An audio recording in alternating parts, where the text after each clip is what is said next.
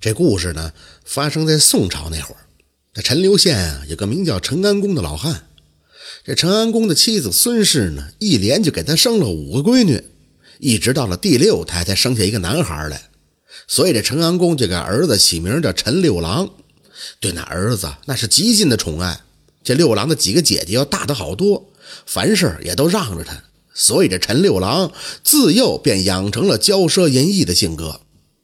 过了好多年啊。陈老汉的女儿相继就嫁人了，只有儿子陈六郎十七八岁，依然是浪荡不羁，整日的游手好闲，天天跟一帮狐朋狗友厮混在一块儿。也不知道从什么时候，这陈六郎就染上了赌钱的毛病，家里的财物常常被他偷出去变卖，拿着银两再去赌坊挥霍。后来啊，这六郎一见家中物件所剩无几了，就开始变着花样的找几个姐姐要钱。这不这天吗？他来到大姐家，就说自己要做生意，没有本钱，想让大姐资助一点。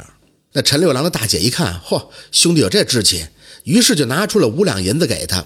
没几天就把这银子花的所剩无几了。陈六郎呢，依照这个办法再去找其他几个姐姐要钱，那又得了不少的银子。后来那姐儿几个碰到一起，就问这陈六郎做生意的事儿。陈六郎就说自己都赔了。没过多长时间，他又没钱了。就找了一个朋友啊，假装是个郎中，然后就说父亲陈安公得了一种很严重的病，需要一大笔钱医治，否则的话呀，那就性命不保喽。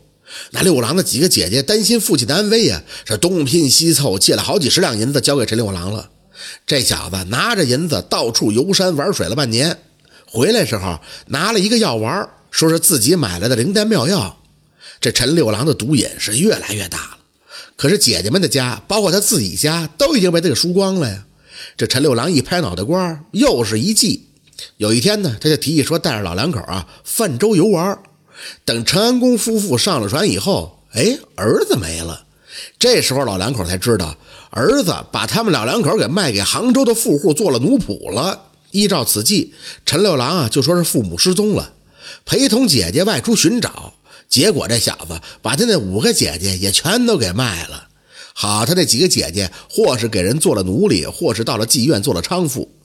很快，这六郎又把钱都给输光了。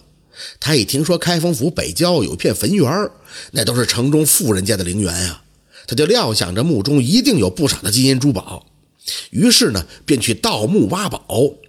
他带着铁锹，趁夜就进了北郊的坟园。正在陈六郎不知从哪个坟下手的时候，一个女子不知什么时候就出现在他身后，轻轻地咳嗽两声。这陈六郎当时吓得不轻啊！但是他看见那女子时，不禁心头一动。那女子在皎洁的月光照耀下，显得格外的漂亮。女子先说：“公子莫怕，小女子是来给王父上坟的。中午吃了一杯酒，不曾想就睡到了现在。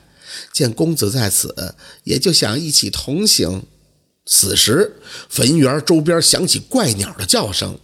那女子十分惊恐地躲到陈六郎的怀里，嘴里说道：“公子，我好怕呀！”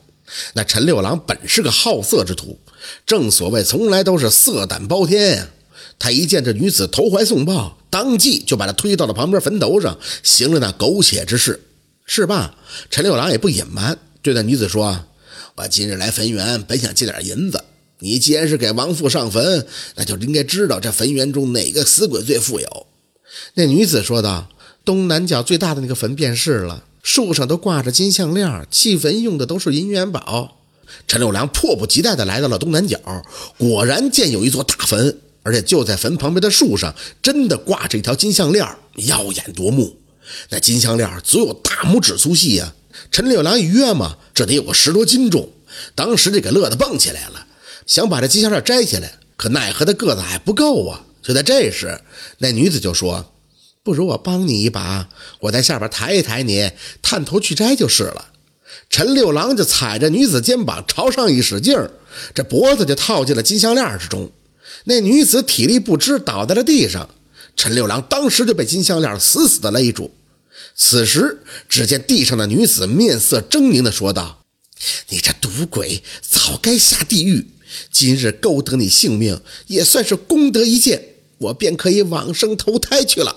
说罢，那女子化作了一阵黑风，就消失不见了。第二天，人们见到陈六郎吊死在坟园的一棵老槐树上，那树上哪是什么金项链啊，只不过是一根别人上吊用过的粗麻绳罢了。人们纷纷就议论说，陈六郎八成是被鬼所迷。至于那天晚上的女子是什么鬼画的，大家伙儿也就不得而知了。这酒色财气四堵墙，人人都在里边藏。倘若能在墙外头，不是神仙也寿长。在此奉劝诸位，珍爱生命，远离赌博，自觉抵制不良的嗜好。愿你我的人生都能活出精彩。